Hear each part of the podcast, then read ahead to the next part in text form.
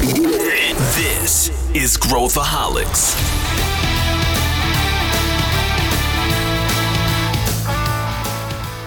Olá, ouvinte! O meu nome é Clara Bidorini, eu sou Startup Business Development Manager na Amazon Web Services, melhor conhecida como AWS, e esse é o Deixa Com Elas, uma série de episódios produzida em parceria com a Growthaholics sobre startups e empreendedorismo. Eu serei a sua host de hoje para falarmos de Product Market Fit. Uhul! E para isso, convidei a Tati Santarelli, Amanda Graciano e a Caroline Riley. Vem com a gente! Mulheres, eu estou empolgadíssima de estar aqui com vocês hoje. Bom, eu já falei em inglês o tema de hoje, Product Market Fit, ou PMF, como alguém me falou recentemente, eu achava que era uma banda, ou encaixe de produto e mercado ou de produto no mercado. Enfim, e convidei vocês, mulheres, porque eu tenho muito a compartilhar sobre esse tema, por conta de suas experiências no mercado, né? Amanda, nossa líder de startups no ecossistema, a Tati, que é a CEO de uma startup que passou recentemente por essa fase, e a Carol, minha colega amada da AWS, com seus vários chapéus, né? De ex-CEO de startup e presidente atual da FEA Angels. Amanda, Tati, Carol, por favor, se apresentem vocês. Gente, eu preciso dizer só pra tietar, porque é um prazer estar aqui com Carol, com Clara e com Tati. Tati, eu sou sua fã e você acha que você nem sabe que eu sou sua fã. Então, mineira também, completamente apaixonada aqui pelo tema. E falar de PMF, que parece, parece muitas coisas, né? Banda, partido, parece um tanto de coisa. Mas é uma etapa crucial, né? Quem não tem fit com o mercado não vai ter um produto. E é, é uma verdade difícil, assim, ó, de, de engolir, né? Então é um prazer estar aqui. Contem comigo, vai ser uma delícia o papo hoje. E aí, mas conta um pouco de você, quem é você? Ai, meu Deus, essa parte eu, eu falo tanto de trabalho, né? Eu sou Amanda Graciana, sou mineira de Belo Horizonte, moro em São Paulo há algum tempo, Trabalho aqui dentro do ecossistema de inovação, ora com consultoria, ora dentro de hubs de inovação, mas sempre olhando para essa relação né, entre corporações e startups e como ser um jogo de ganha-ganha. Então, no final do dia, aqui, meu olhar enquanto profissional é fazer com que os dois lados da moeda sempre saiam ganhando, né? E que isso é um pouco é um pouco desafiador, né? Parece que só um dos lados vão ganhar. E além disso, como eu sou completamente apaixonada pelo tema, eu escrevo sobre o assunto, eu sou colunista de dois grandes veículos no país, sempre falando de inovação e desmistificando. Talvez aqui por quem está me ouvindo, né? Eu sou uma mulher negra e é, tá no, no, mercado onde eu estou com a posição que eu estou, não são coisas não muito óbvias, né?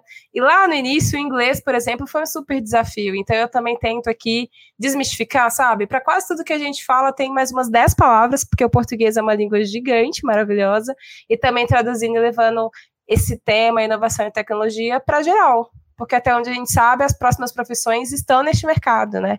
Então é bom as pessoas entenderem o que é este mercado, para eventualmente depois irem lá e criar seus negócios ou profissões. Esse é um pouquinho de mim, sou do time do café, então você que está me ouvindo, depois pode chamar para a gente tomar um café virtual ou um café presencial, porque eu sou desse time que aprecia também a bebida. Ai, que delícia, gente. Então, vou aproveitar aqui me apresentar. Quero trazer uma pegada um pouco mais pessoal, assim, né? Que eu, eu tenho um orgulho danado de falar que eu sou mãe de dois adolescentes. Pensa, que fase! Meu Deus, dois adolescentes, perfis completamente diferentes. Eu falo que eu tenho a brisa e a ventania dentro da mesma casa, né? Sou casada há quase 21 anos, com o mesmo marido, eu acho que isso é um, um dado importante para a gente trazer aqui, né? Mineira, amante do café, assim como a Amanda, e do café com pão de queijo. É, empreendedora, isso aí, empreendedora desde 2014, apaixonada por pessoas. Então, a, toda a minha trajetória conta um pouco da minha interação com pessoas, apoiando nos seus processos é, de desenvolvimento, né? Então, que vai contar um pouquinho sobre, inclusive, a Team Hub, esse lugar que eu escolhi ocupar a partir de toda a minha trajetória. Obrigada, Tati. Vai, Carol. Muito bem, gente. Enorme prazer estar aqui com vocês e mulheres fantásticas. Assim, tenho plena admiração por cada uma de vocês. Falar um pouquinho da minha trajetória. Eu já estou no mundo do empreendedorismo já faz uns 10 anos já fundei empresa, já fui CEO de startup em telecomunicação. É, hoje, como Clara apresentou, eu sou presidente da FEA Angels, então também entrei no mundo dos investimentos, justamente por essa paixão em apoiar o empreendedorismo, né? O empreendedorismo ele é uma jornada de muitas descobertas, que exige muita flexibilidade, eu acho fundamental ter boas pessoas do lado. Então, toda vez uh, que eu vejo um empreendedor que tem uma boa ideia e que está disposto a encarar essa jornada, eu tenho bastante vontade de dar a mão. É, bom, elas falaram aqui, eu também adoro café com pão de queijo, apesar de não ser mineira, eu sou a paulista aqui, é, o sotaque já não nega, né? E adoro fotografia, para além do empreendedorismo, sempre gostei muito de artes visuais, contando um pouquinho de mim. Eu acho que a minha paixão pelo empreendedorismo e pela fotografia vem pela história de família, porque meus pais eram empreendedores justamente relacionados com o mercado da fotografia. Então, aí vem esse todo esse mundo e esse amor por esses dois campos de conhecimento. Ai, gente, como pode tanto café, né, falado e a gente não está juntas fisicamente no mesmo estúdio? Enfim, essa já é uma dica, né, para os próximos encontros. Enfim, fiquem ligadas que vamos num cafezinho. Acho que vou começar com você, Amandinha. Assim, entrando no, no, né, no sério da questão. Vamos lá esse bendito PMF, como a gente está chamando hoje, Product Market Fit conceito que se popularizou com a metodologia de Lean Startups, né, de Eric Rice. Mas é um conceito que, apesar de pertencer a, ao mundo de startup, você falou um pouquinho né, de corporação, de ganha-ganha. Eu também, by the way, sou assim, aquela bem fã do ganha-ganha-ganha, né? Tipo assim, enquanto duas estão ganhando, tem espaço para uma terceira, um ecossistema ganhar. É um, é um conceito que, enfim, é um elo mental bastante útil para qualquer negócio, né? Permite enxergar um ponto de vista diferente da interação entre produto, cliente e mercado e se baseia nessa ideia que é importante errar, né? Seu, seu fracasso para vir é melhor que venha logo, para a gente já iterar e aprender do, dos erros. Quantas startups você acelerou já na sua carreira? Estou aqui né, já pensando no número, e que estavam nesse estágio. Conta um pouco para a gente que características tem startups que estão nesse estágio de Product Market Fit. Olha, que eu acelerei a Amanda tocando, né? Tipo, no dia a dia ali, perturbando a pessoa fundadora, pelo menos 20. Mas eu já tive a oportunidade de acompanhar um pouco mais de 500 startups ao mesmo tempo nesse estágio. E aí com o time, né? Sem dúvida nenhuma. Mas olha, já avaliei muito startup. E é tão engraçado porque, gente, são alguns anos, né, já quase 10, talvez, trabalhando com inovação, tem coisas. É curioso, porque na hora que você ouve a pessoa fundadora fazendo um pitch, já dá para saber quais deveriam ser as próximas coisas que ela vai falar, se isso faz sentido ou não faz, né? Acho que tem um misto aqui também de você conseguir entender se as pessoas de fato entendem daquilo que elas estão comunicando ali, enfim. Para mim, a gente também fala muito de fit do time fundador, né? Fit de mercado do time fundador. E para mim tem uma, uma coisa interessante que é se é uma startup, é um negócio baseado em tecnologia. Né? Essa parte ninguém pode discordar. A gente pode discordar do resto. Se tem certeza, se não tem, se escala muito, escala pouco, sei lá. Mas é um negócio baseado em tecnologia. E se é baseado em tecnologia, de fato a gente precisa ter um produto. E aqui, para mim, nesse estágio, é o estágio que a gente coloca tudo que foi pensado até ali à prova, né? Então é o momento em que pivotar ou não pode ser uma questão, e aí fica todo mundo um tanto inseguro, né? Porque a gente pode ter captado um pouquinho antes, e aí, captei milhões de reais para isso dar errado, né? Então vai ter algumas coisas. Eu acho que invalidar também é validar, né? Acho que tudo é sempre uma boa resposta. O problema é você nunca ter respostas nas etapas, né? Para mim, quando a gente fala de PMF, está muito ligado ao time fundador, né? As startups que entendem para quem que elas estão entregando. Então aqui a gente vai falar muito de algumas práticas do próprio design ou de processos de produto para identificar muito bem esse cliente e ter esse perfil de cliente é, inteirado ali da nossa solução e eventualmente até sendo um promoter, né? Existem muitos casos que esses primeiros clientes são os que vão guiar, né, e levar ali para abrir outros mercados. E para mim, quando a gente não tem o fit de produto, ele não significa que você falhou Esse é um ponto importante. Ele pode significar que aquela dor ou necessidade que a pessoa estava pensando, né, aquele time estava pensando em atender, ela não é bem aquela. Ou essa dor não dói tanto, né? Então, e aí como que é importante, assim, sabe qual que é o jeito bom de entender que a pessoa ainda não encontrou o product market fit? É quando vem o pitch assim, Ninguém nunca fez algo assim. É, nós somos o primeiro neste universo que estamos construindo um produto exatamente desse jeito. Essa frase é muito perigosa, porque com certeza alguém fez alguma coisa assim, né? É o fato de eu dizer que o concorrente do calendário nosso online é a agenda. Então ela já existe, as pessoas resolvem os problemas delas. Ou simplesmente decidiram não resolver, isso também é uma solução.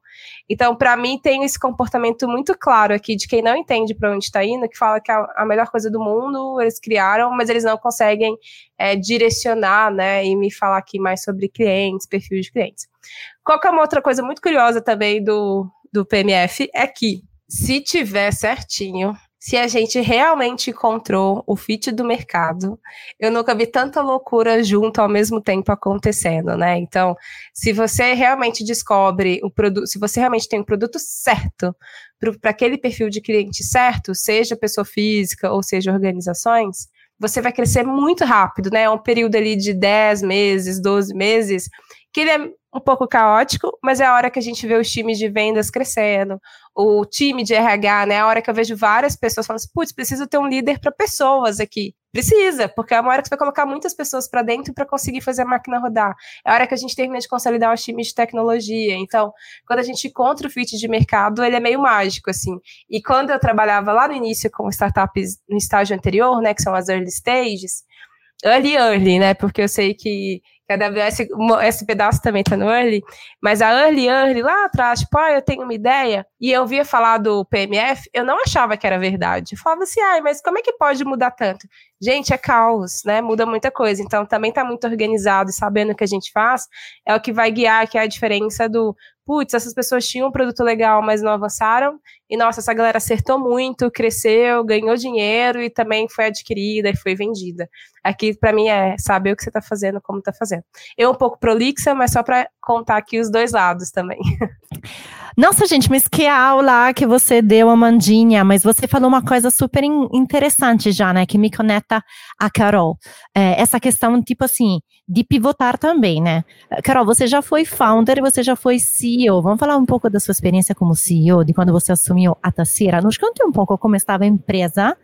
É, se você se reconheceu na descrição da Amanda de a empresa precisava pivotar, como é que foi essa questão de reconstruir o, o PMF? Eu super me reconheci, Clarinha. É, Amanda ia falando e eu quase ia fazendo sim aqui com a cabeça, porque realmente várias vezes a empresa ela começa de uma ideia. E assim, maior parte das vezes, essa ideia ela precisa ser testada antes dela ir para o mercado né?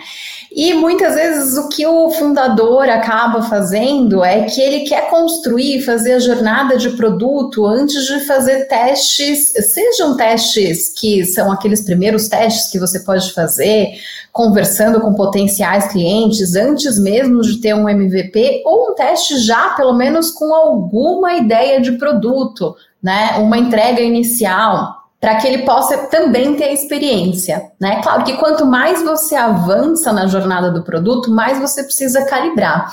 Então, quando eu cheguei, uh, tinha um portfólio de serviços que vinha da tendência internacional aí de investimento dentro do mundo de smart cities. Só que esse portfólio de serviços ele não estava totalmente calibrado, né? Era uma aposta ali dos fundadores de que esse portfólio ele fosse ter tração. E no final, o que acontece com todo o serviço que não tem ainda o seu product market fit é que a empresa ela começa a patinar. Ela tem dificuldade de ir ao mercado e venda aí acaba sendo um termômetro. Né? Você até consegue marcar reuniões, muitas vezes pelos seus seu próprio networking, mas de fato conseguir realizar as vendas e fazer o faturamento acontecer acaba sendo um horizonte muito distante. E toda empresa, ela tem um custo. Mesmo que seja uma eu presa ou que você tenha um sócio, né, um founder solo ou então um time restrito, no final das contas existe um tempo para que você faça com que o mercado, o negócio em si dê certo né? Ou então que você retorne ao mercado. E quanto mais esse tempo passa e existem os custos da empresa, maior a pressão para que realmente aquele produto ele performe. Então, uh, basicamente, assim, toda vez que você tem um, uh, uma pessoa que tem um background ali muito técnico, muito teórico, às vezes até hoje eu vejo vários negócios que têm esse perfil. Às vezes são deep techs, às vezes são empresas que partem de uma experiência muito pontual do fundador, mas que não chegaram a realizar aquela sua jornada de produto e de fazer todos os testes que elas não conseguem tracionar, né? Muitas vezes até ela levanta uma primeira rodada de investimento e acontece o downsizing, né? Ela acontece de voltar para um valuation menor justamente pela dificuldade de entregar resultados. E é isso, no final das contas, o Product Market Fit ele vai definir a capacidade de escala de uma startup, né?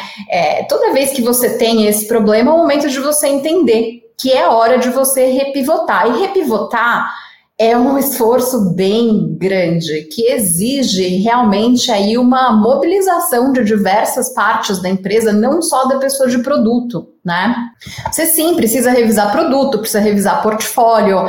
É, muitas vezes são várias as soluções que estão sendo propostas. A startup ela se concentra para que ela seja simples, para que ela seja lean, numa única solução ou em pouquíssimas soluções para uma dor específica, é, muitas vezes você precisa revisar o seu público, entender a persona que está ali, que é o público-alvo, é, entender as expectativas, é, para você ver se você está ali uh, endereçando, resolvendo uma dor que é uma dor fundamental ou uma coisa paliativa, uma coisa que não importa tanto, que é legal ter, mas não é necessária. É, e aí, quanto mais fundamental for essa dor, mais disposto vai estar a gastar o seu cliente, né? Maior o share of pocket você vai ter, mais possível que você consiga um modelo de recorrência, se for um serviço recorrente. Então, assim, buscar serviços que são fundamentais para um público que componha um grande mercado e que você consiga detectar a dor e a relevância daquela dor e trazer uma boa solução é o principal dentro uh, de uma jornada de product market fit. E aí você vai entender concorrência, diferencial e vai seguir até o seu go to market, porque um bom product market fit vai desaguar ali justamente na ida ao mercado. Ah, maravilhosa essa frase, gente, imprimam ela. Faz o seguinte, ó, pega essa frase, escreve no computador, manda para, eh, sei lá, loja de impressão e depois coloca na, na sua parede de casa. Só porque estamos remotos, né? Olha que interessante esse conceito, né? Também tem que ter uma coragem de pivotar, né? É muito mais fácil a gente ficar convencido que as nossas ideias são boas do que ter essa coragem de, de mudar direção, né? Com todas as atividades que, que se relacionam. Tati, você, por exemplo, tinha uma empresa anteriormente que era chamada Agente Inovação Colaborativa e você decidiu lançar uma startup que é Team Hub. Não deixo de, de pensar que isso também, de alguma forma, é uma pivotagem. Por que, que lançaram uma startup? De onde veio a ideia? Ah, pois é. Não, primeiro que nós tivemos uma aula com essas mulheres maravilhosas aqui, né, claro. Eu fiquei aqui pensando, gente, por que, que eu não bati um papo com elas antes, né? Eu acho que eu fiquei assim, com essa sensação, mas vamos lá voltando aqui, né? É... Estamos aqui para isso. É, referências, é. referências né, para o mercado. E você também está achando o quê? Muito legal. Pois é, eu tinha uma empresa de consultoria, né? E aí eu fui convidada para fazer um, um trabalho de ambiência na Petrobras em 2014 para fazer um trabalho e fazer uma boa entrega, eu precisava fazer um diagnóstico do ambiente. E eu fiquei sete dias em imersão, de 8 às 18, fazendo esse diagnóstico. Então, eu saí de lá com a sensação assim, gente, não é possível que não tenha uma possibilidade, né? Não tem possibilidade de fazer um diagnóstico mais rápido para a gente poder é, ter uma foto desse ambiente e fazer as intervenções necessárias. E aí fui pensar sobre isso, fui refletir como que faz é, um diagnóstico cultural, mas, mas tinha que ser algo fora desse padrão, né, de, pequenos grupos, de ouvir todo mundo. Tinha que ser algo tecnológico para escalar e ser mais rápido, né? E aí nasce, então, a ideia da Team Hub de ser essa, ter essa plataforma de diagnóstico e, e, foi legal porque eu peguei esse primeiro, esse primeiro produto, né, esse meu MVP ali, e levei para dentro dos meus clientes. Falei assim: olha, vamos fazer aqui o diagnóstico cultural de vocês. Então, eu tinha ali como cliente hospital de 1.100 colaboradores, eu tinha startups ali, eu tinha empresa de 300, 400 e poucos colaboradores. Vamos fazer um diagnóstico. E, para nossa surpresa, Primeiro que eles ficaram assim, ah, mas como assim? Um diagnóstico cultural a partir de duas pesquisas? Você gasta ali 30 minutos no máximo e você já tem um diagnóstico em tempo real? Você acompanha isso? É, vamos lá, ficaram meio assim, né? Vamos ver o que vai dar. E para nossa surpresa, para eles também, né? Diante da foto do ambiente, eles falaram assim: como assim vocês conseguiram traduzir o que a gente sente em números e gráficos. Então, é, quando a gente teve essa reação né, dos nossos dos clientes, eu falei, bom, nós estamos no caminho certo. Então, é por aqui mesmo que, que a gente vai. E aí, nasceu a Team Hub em 2018, nós pivotamos ali em 2018, validamos o, o, o, produto no mercado. Em 2019, a gente começou uma operação mínima ali da Team Hub. E aí, interessantíssimo, né? Tipo assim, surgiu, olhei para o cliente, né? Customer Obsession, né? Foco no cliente, isso é um dos princípios também da AWS, e decidi ir além. Mas depois que você lançou a ideia, né? Lançou a Team Hub, o, o seu mercado ficou mesmo? É, como pensou em escalar também os seus serviços através da tecnologia? Pois é, aí vem todo um, um, a segunda etapa, né? A gente conseguimos fazer ali o, o diagnóstico cultural e as pessoas falavam assim, tá, e agora? A gente precisa de consultoria? É, como é que a gente faz? Diante de, de, desses dados que vocês estão oferecendo, o que mais a gente faz?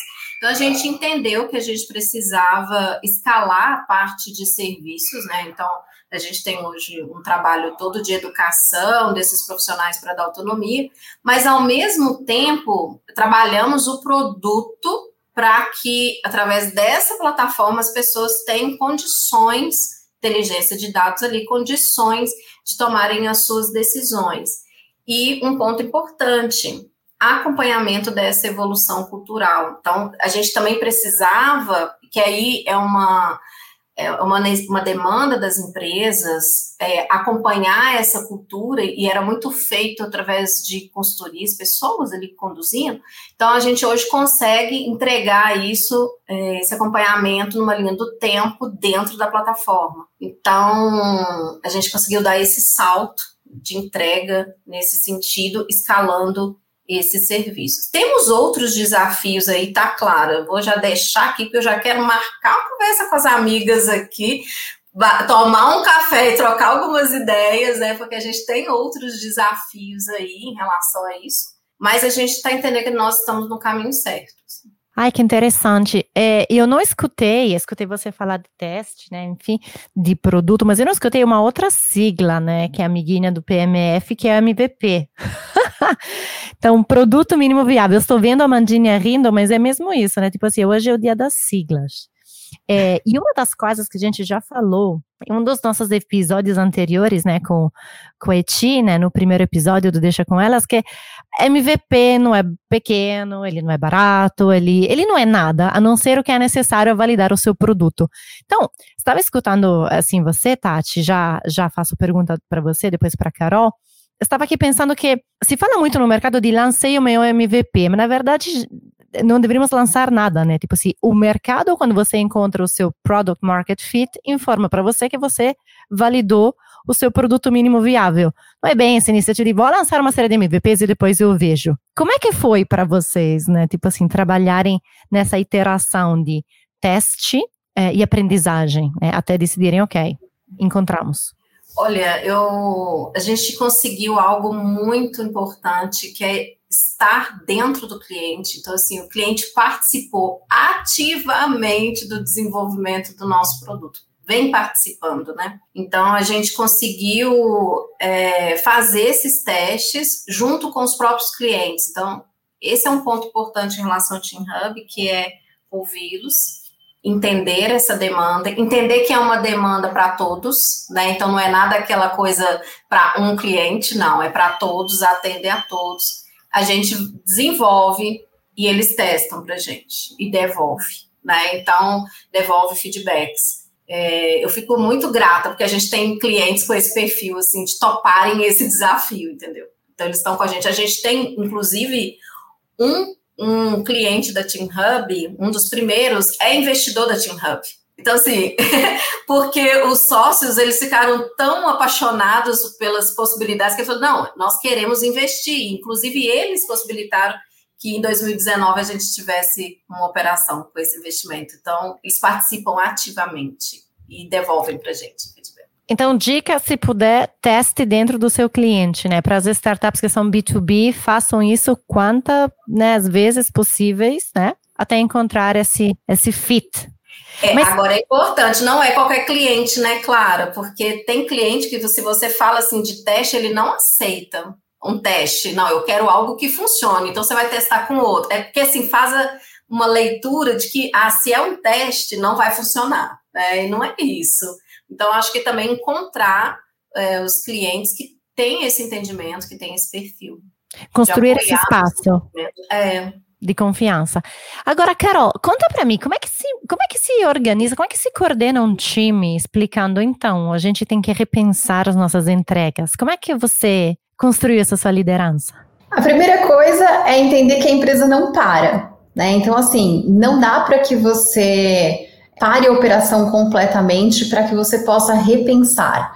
Então você continua fazendo o que você está fazendo e você dedica parte das horas do time ou pessoas específicas do time para repensar o que está sendo feito, o que está sendo entregue ao mercado. Esse é um ponto importante, né? Porque é, enquanto você vai testar novas hipóteses, aquelas que já estavam sendo testadas, elas podem trazer algum resultado ainda que já tenha fortes indícios de que elas não vão escalar, não vão ser elas que vão levar a startup ao seu sucesso, né? Mas como né, existe ali uma necessidade do negócio seguir é, faturando, pagando suas pessoas, você segue então dentro da operação. E quando você resolve é, repivotar, é sempre muito importante que você esteja conectado a alguma coisa que seja uma ideia muito relevante. Né? Então, às vezes, olhar para o mercado como um todo, entender as suas tendências, conseguir trazer esse brilho no olho, ao invés do sentimento de frustração na equipe, é bem importante. É dizer, olha, a gente está caminhando para um próximo passo, mas é um próximo passo de um futuro incrível. Você precisa manter aquelas pessoas motivadas porque é, você ainda vai continuar fazendo testes até que você chegue no modelo ideal, né? Com essas pessoas motivadas, você, justamente como a Tati trouxe, é muito importante você se aproximar dos seus clientes. Por isso que investidores gostam tanto de fundadores que tenham experiência prévia dentro do mercado porque muitas vezes você vai saber com quem que você fala, se não é um vendedor, se não é às vezes o seu cliente final num modelo B2B, você vai falar pelo menos aí com um reseller, com alguém que possa ser um canal importante para que você possa lapidar. É claro, nada substitui falar com o seu cliente final e é super importante, mas fazer vários testes de validação inclusive com os seus canais de distribuição. Né?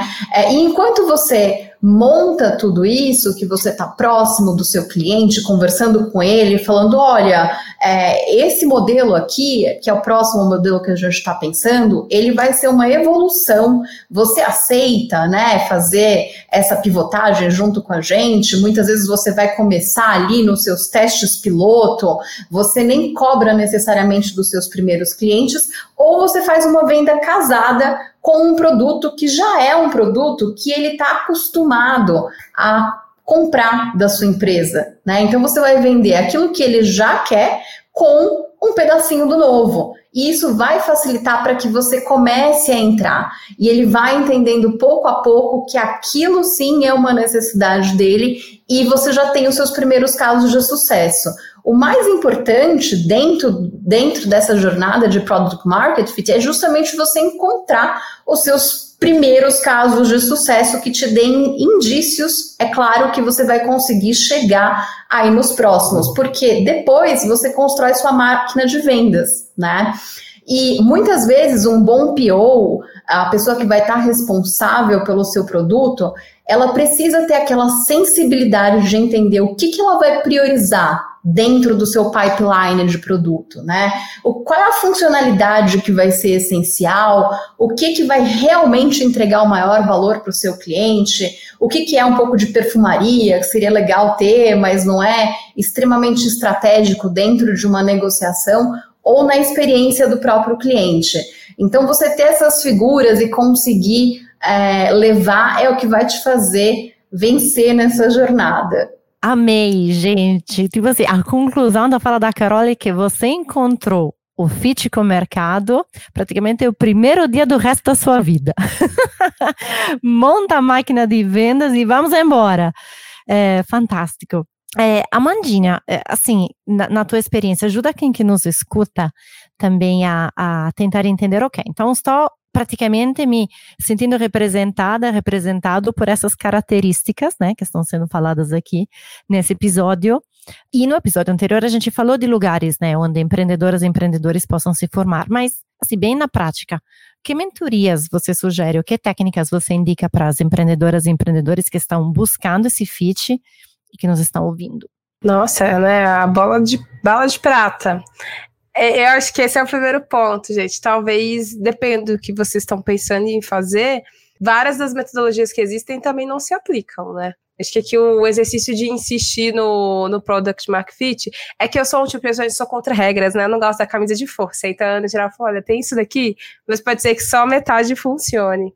Mas tem para mim um ponto curioso, a gente falando do fit de mercado, é que a, a CB Insights, que é uma plataforma né, que sempre traz muito dados do mercado, eles têm um gráfico que é muito clássico sobre por que, que as startups morrem. E aí, 42% das startups morrem porque não entregam nada para mercado nenhum, que é exatamente isso aqui que a gente está falando, né? Olha.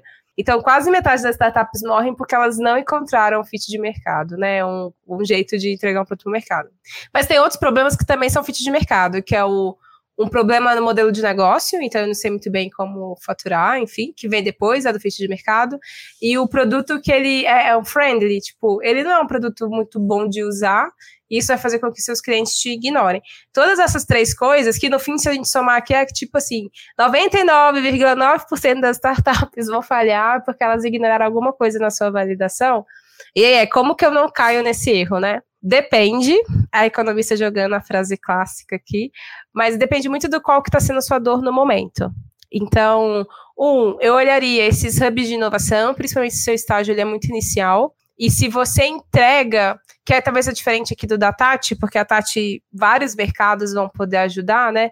Mas se você tem um produto ou solução de um segmento específico, eu iria atrás dos hubs específicos porque lá a galera vai ter muito mais conhecimento, expertise, inclusive quais são as barreiras de entrada naquele mercado, né? A gente tem mercados que tem uma legislação tão absurda que talvez mesmo você encontrando fit no produto, você vai demorar muito tempo para conseguir lançar, dadas as restrições à legislação que existe no país. Essa é a primeira coisa. A segunda coisa, eu entenderia do problema. O que, que acontece? É, vou ver se eu consigo explicar. É muito comum quando as pessoas pedem mentoria, né? As pessoas, quem está empreendendo pede mentoria, que é um momento também um pouco de caos, né? Muitas coisas mudam ao mesmo tempo. A Carol contou, a Tati contou. E aí, às vezes, a gente que está empreendendo sabe que está errado, mas a gente não consegue saber aonde. E aqui, para mim, é um outro problema, porque não saber pedir ajuda é, vai te atrapalhar muito. As pessoas vão dar um milhão de pitacos sobre o seu negócio e às vezes elas não estão endereçadas ali para grande dor. Então, dá uma estudadinha aí um pouco no, no Lean Process de produto mesmo, tem alguns frameworks nesse sentido. É, tem uma lógica ali do que, que você imagina que vai ser o seu modelo de negócio caso esse produto seja validado. Pergunte o cliente, pelo amor de Deus, não tenha só o que você assume que é verdade tem as frases desse cliente, que hora que esse cliente está usando, porque tudo isso vai te dar insumo para que você possa fazer boas perguntas para quem vai te dar a mentoria, ou até mesmo quando alguém for dar um pitaco, né? Tipo, não necessariamente uma mentoria que ela possa endereçar. E uma última coisa, se fosse aqui olhar para a vida empreendedora, que tem uma coisa legal que no ecossistema do Brasil tem players de diferentes segmentos, né? Eu, no momento aqui que eu entendesse que meu produto está mais ou menos validado, que eu sinto que aquele MVP é aquele MVP mesmo, eu me conectaria com algum desafio ou alguma companhia que vai poder testar ele um pouquinho, uma escala um pouquinho maior, para a gente descobrir se o que a gente achou e validou é de fato real. E aqui, gente, com o coração muito tranquilo, vocês nunca mais vão deixar de fazer MVPs na vida e nunca mais vão deixar de validar mais nada na vida. Tipo, a constância da vida de quem está empreendendo é validar coisas. Então, hora a gente está falando aqui do nosso produto V0, a V1, daqui a alguns anos a gente vai falar de uma nova funcionalidade, de um outro ecossistema. Então, assim, vocês vão seguir para sempre, eternamente, validando e procurando o fit do mercado com algumas outras coisas que vocês querem fazer. Aí tem que ter o coração tranquilo, porque é desafiador, né? E peçam ajuda. Tem tanta gente que passou por isso. Eu sou do time que pede ajuda mesmo. Não necessariamente um player específico, sabe? Se eu sei que a Tati passou por isso e parece que, putz, aqui foi aonde ela foi maior dor, eu vou querer depois saber dela, como empreendedora, como é que foi esse desafio. Eu acho que ter sua rede também de pessoas que estão empreendendo vai ser crucial. Maravilhosa, adoro. Eu também sou do time Pede Ajuda. E mais do que uma vez, se você não entendeu, né? Porque a dúvida sempre vem no dia seguinte, não é mesmo?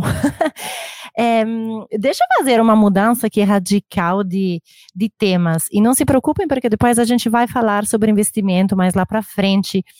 Mas, Tati, já que a gente falou, né, de relação com clientes, Tati, a Team Hub é uma das empresas, das três empresas, né, que foram investidas pelo Fundo Semente Preta do Nubank.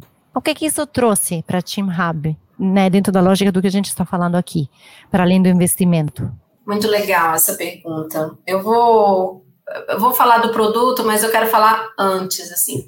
Acho que eu entrei nesse programa, nesse fundo, é, num momento muito importante enquanto empreendedora. E a forma como eles conduziram o processo me ajudou muito é, enquanto empreendedora negra no ecossistema de startups. Então, acho que esse é um ponto que eu gostaria de trazer, porque foi uma injeção de ânimo enquanto empreendedora e até apoiando a empresa. Sabe aquela coisa assim, nossa, alguém me enxergou nesse sentido, assim, né, como empreendedora, e ajudou bastante para eu seguir em frente é, em relação àquilo que a gente acredita. Então, acho que esse é um ponto importante que eu queria trazer, porque eu, eu falo que foi um divisor de águas enquanto empreendedora. Agora, em relação a produto, a, essa parceria ela é muito próxima com a Nubank. Então, a gente tem uma parceria muito próxima, e nós estamos entendendo a demanda deles, porque a ideia é a Team Hub ser cliente deles também, né? Eles serem nossos clientes. é, nós estamos é, desenhando um produto em conjunto, que tem a ver com cultura. Né? Então, eles estão olhando para a Team Hub como um fornecedor para eles. E eles vão apoiar a gente no desenvolvimento é, dessa nova funcionalidade. Então, isso também é muito importante porque a gente já começa nessa nova funcionalidade já pensando num ambiente muito maior, né? De uma empresa grande, com todos os seus desafios, e eles estão apoiando muito e bem próximos. Está sendo uma parceria muito bacana. Fantástico. Então, estou tentando fazer assim alguns resumos, né? Estar perto dos clientes, validar com eles, certezas irão todas para o lixo, até que você encontra novas informações, dados, né, sobre a evolução dos seus produtos. E Carol, agora sim, puxando para o seu chapéu de presidente da FEA Angels, né, a nossa anja aqui. É, e de novo, não se preocupem que a gente vai ter outros momentos, né, para falar de investimento, mas eu queria um pouco puxar aqui essa, essa pergunta. Como as investidoras e os investidores anjo olham para as startups nesses estágios? É um tipo de investimento compatível com as atividades de, dos anjos? Como é que como é que vocês intervêm? Olha, existe uma clara preferência por investir em startups que já tenham seus modelos validados. E por modelo validado, eu digo que ela já tenha um MVP, e que elas já tenham os seus primeiros clientes, ou seja, que ela já tenha aprovado o seu product market fit. Normalmente, quem investe no estágio anterior costuma ser amigo, costuma ser família, ou mesmo o próprio empreendedor com seu capital. Né? E justamente porque o investidor ele já entra num estágio de risco uh, que é bastante considerável. Você pensa que para chegar num IPO você tem ali um baixíssimo percentual, 5% das empresas que vão chegar no maior nível de retorno. Muitas vão ficar ao longo desse funil de venture capital, muitas vão se tornar pequenos negócios, lifestyle business. Então, é, para o investidor é bastante importante que pelo menos a primeira etapa já esteja validada, né? Que aquele é um produto que realmente é aceito por potenciais clientes. Existe a possibilidade de investimento é, de um anjo dentro de um negócio que ainda esteja no papel? Existe, não é comum. Tá? Então, assim, normalmente esses, essas propostas elas acabam não sendo selecionadas dentro do deal flow, seja das redes de investimento anjo, seja dos fundos de venture capital. Muitas vezes elas são apoiadas por, por programas de aceleração que são bem early stage. Tá? E aí eu acho importante dizer que não vale a pena só se preocupar com a questão do fit, a adequação do produto ao mercado, né? Você precisa também se preocupar com questões como o tamanho do mercado. Às vezes existe um fit muito grande, mas é para um mercado pequenininho, super de nicho. E a startup, ela tem essa intenção de chegar a muitas pessoas, milhões de clientes, ou então, não necessariamente milhões, se ela for um modelo B2B, mas que ela chegue aí a faturamentos que são faturamentos altos, né? Investir em mercados bilionários normalmente é o que os investidores buscam. E durante a diligência, eles vão fazer uma série de perguntas que estão relacionadas, acho que foi a Amanda que trouxe a questão de aspectos legais, se uh, muitas vezes existem muitas etapas de validação, ou você precisa licenças que são específicas para que você possa atuar com o seu produto, vender o seu produto.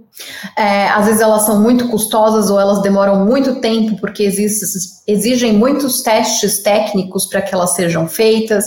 Então existe uma série aí de questões que acabam se tornando um pouco uma barreira de entrada por exemplo, quando tem um concorrente que é o vencedor leva tudo, né? The winner takes it all, uh, ou então quando existem outras questões que vão inviabilizar ali os próximos passos, sejam elas legais ou sejam elas mesmo dentro do modelo de negócio, do modelo de monetização, da precificação do produto. Não adianta você ter um produto legal, mas que no final das contas você tem uma cadeia super complexa quando se trata de operação para poder realizar. Então, assim, é, o empreendedor ele precisa ter uma série de habilidades e competências e conhecer muito bem aquilo que ele está fazendo, porque realmente é um desafio, mas é um desafio extremamente prazeroso, né? Ver que você consegue construir tudo isso. Quando o negócio realmente escala, quando você encontra o mercado e você fecha os contratos gigantes e quando você se vê ali concorrendo com grandes concorrentes, essa é a grande satisfação, eu acho, que tem o empreendedor. Você aconselha, Carol, do, das pessoas que nos estão escutando de entrar em contato com a rede de anjos? Aconselho muito. Se você tem uma uh, startup, se você tem um negócio que já está ali no seu momento, que tem o seu primeiro MVP, já tem os seus clientes, é, já vê que você tem um time bem formado, porque o time é extremamente importante né? É importante que eles tenham experiências complementares, é importante que eles tenham experiências prévias interessantes.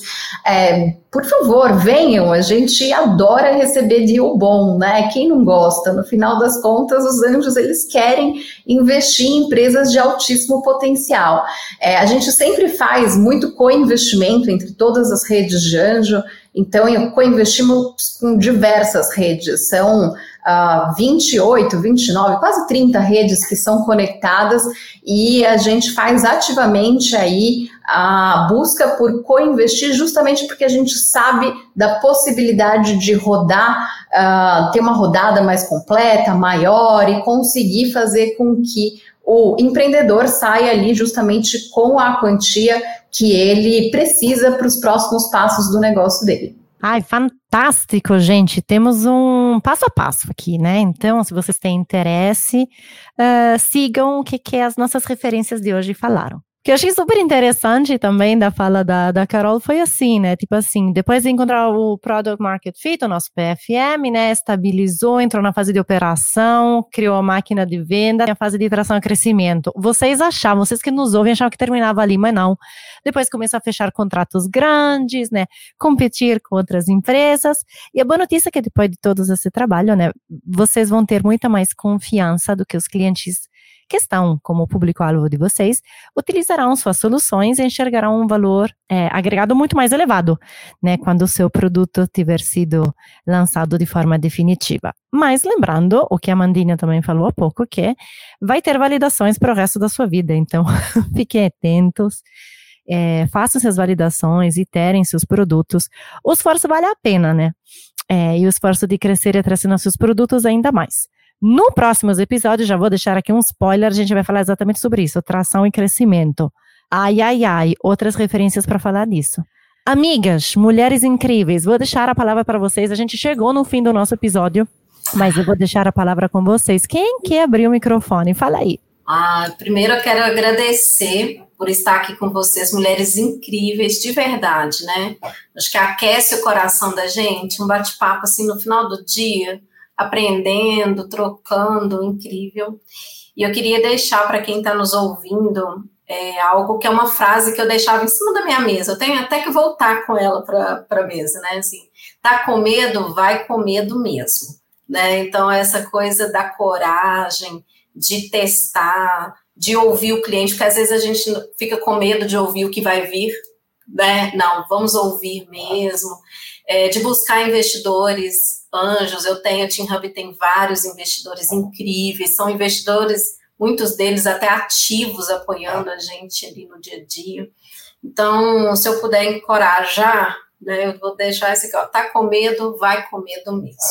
Amei. Carol. Eu queria completar a fala da Tati, já que estamos aqui entre mulheres num programa que provavelmente muitas mulheres vão ouvir que elas se encorajem, se empoderem e que, assim, sejam pessoas de muita garra nessa jornada de construção do seu próprio negócio. Acho que ter independência financeira e conseguir, né, ser ali, ou ter a sua satisfação profissional é uma coisa bastante importante. Uh, para todas as pessoas e para muitas mulheres, com certeza. Então, dentro dessa jornada, que nada pare, nenhum preconceito, nenhum comentário que possa é, não ser positivo, ou mesmo a percepção de que pode ter alguma barreira adicional, que elas busquem, porque existem caminhos muito positivos e a gente precisa de cada vez mais mulheres empreendendo para que esse ecossistema seja cada vez mais diverso e a gente tenha mais fundadoras e investidoras também, as que não estiverem no caminho do empreendedorismo, que elas possam apoiar outros negócios e outras empreendedoras. Nossa, maravilhosas. Venham, gente, vamos todo mundo, junta, a gente monta mais dois, três, quatro grupos de anjas. e todo mundo aprender, né? Acho que tem isso. É, eu gostei da frase da Tati, eu fiquei pensando aqui, coisas ficam reverberando ultimamente, né? Uma é, gente, não tem como fugir, tem muitos lugares para pesquisar, pesquisem. Ainda muitos desses conteúdos estão em inglês, mas tem um milhão de soluções que traduzem as páginas. Então, né, não, não usem isso também como um grande empecilho para prosperar e fazer os negócios avançarem. Tem que ter mais mulher empreendendo em tecnologia também. Mulher é, acho que quando a gente vai olhar para as taxas de empreendedores, nós somos maioria no país, mas em tecnologia nem tanto, né? Então, se tiver dúvida, olha aí esse tanto de entrevistada maravilhosa, que eu sou fã de todas, do nosso episódio, dos que já passaram, dos que vêm por aí, assim, da vontade de que tinha que gravar com todo mundo junto, claro, no mesmo dia, assim, de tanto que, nossa, vocês vão vendo assim a mulherada maravilhosa. Mas acho que uma, uma frase que para mim está reverberando ultimamente é se comprometa com aquilo que você ainda não se tornou. Nem você, nem o seu negócio. Vai dar trabalho, vai cansar. Você vai ter que criar sua pipeline de liderança, né? Vai ter que capacitar outras pessoas para pensarem no negócio como você, mas vai ter que ser feito, né? Então, se comprometer também nesse momento para que o negócio seja gigante vai ser crucial aí para a gente poder falar desses cases lá na frente, unicórnios de liderados por empreendedoras, né? Acho que essa é a próxima leva. Tô torcendo por aqui. Foi um prazer, gente, estar com vocês. Ai, eu que amei. Como é que acaba um episódio assim, hein? Assim, não, não, tenho, não tenho palavras. Mas, assim, só para. É, assim, Manda falou uma coisa importantíssima: conteúdos em português. É, vamos deixar na descrição do nosso episódio de hoje uma página com conteúdos focados em startups que criamos no time de é, startups da AWS, né? Eu e a Carol somos algumas das responsáveis por trás disso, mas vocês vão ter tanto temas técnicos como de negócio, como inclusive as gravações de dois dos AWS Days, né, dedicados a startups, um sobre InsurTech e outro, outro focado, olha só, em mulheres na liderança em startups. Então, esse sim, um ponto super importante que, que vale ressaltar, conteúdo que seja mais acessível, né, que foi preparado justamente pensando em vocês que nos escutam. Isso como também o acesso às promoções e os programas é, do, como Activate Founders, todos esses links vão estar na descrição. Então, acho super importante essa parte da inclusão. Bom, vamos precisar fechar, gente. Não gostam nunca desse momento. Ah, gente. É, mas enfim, nós hoje fechamos. Vocês que nos escutam gostaram, divulguem suas redes sociais, tragam mais mulheres e mais homens para escutar essas referências do Deixa com Elas. O Pedro e o Growthaholics vão aparecer na quinta, como sempre, e nós nos vemos, aliás, nos escutamos na próxima terça-feira. Tchau!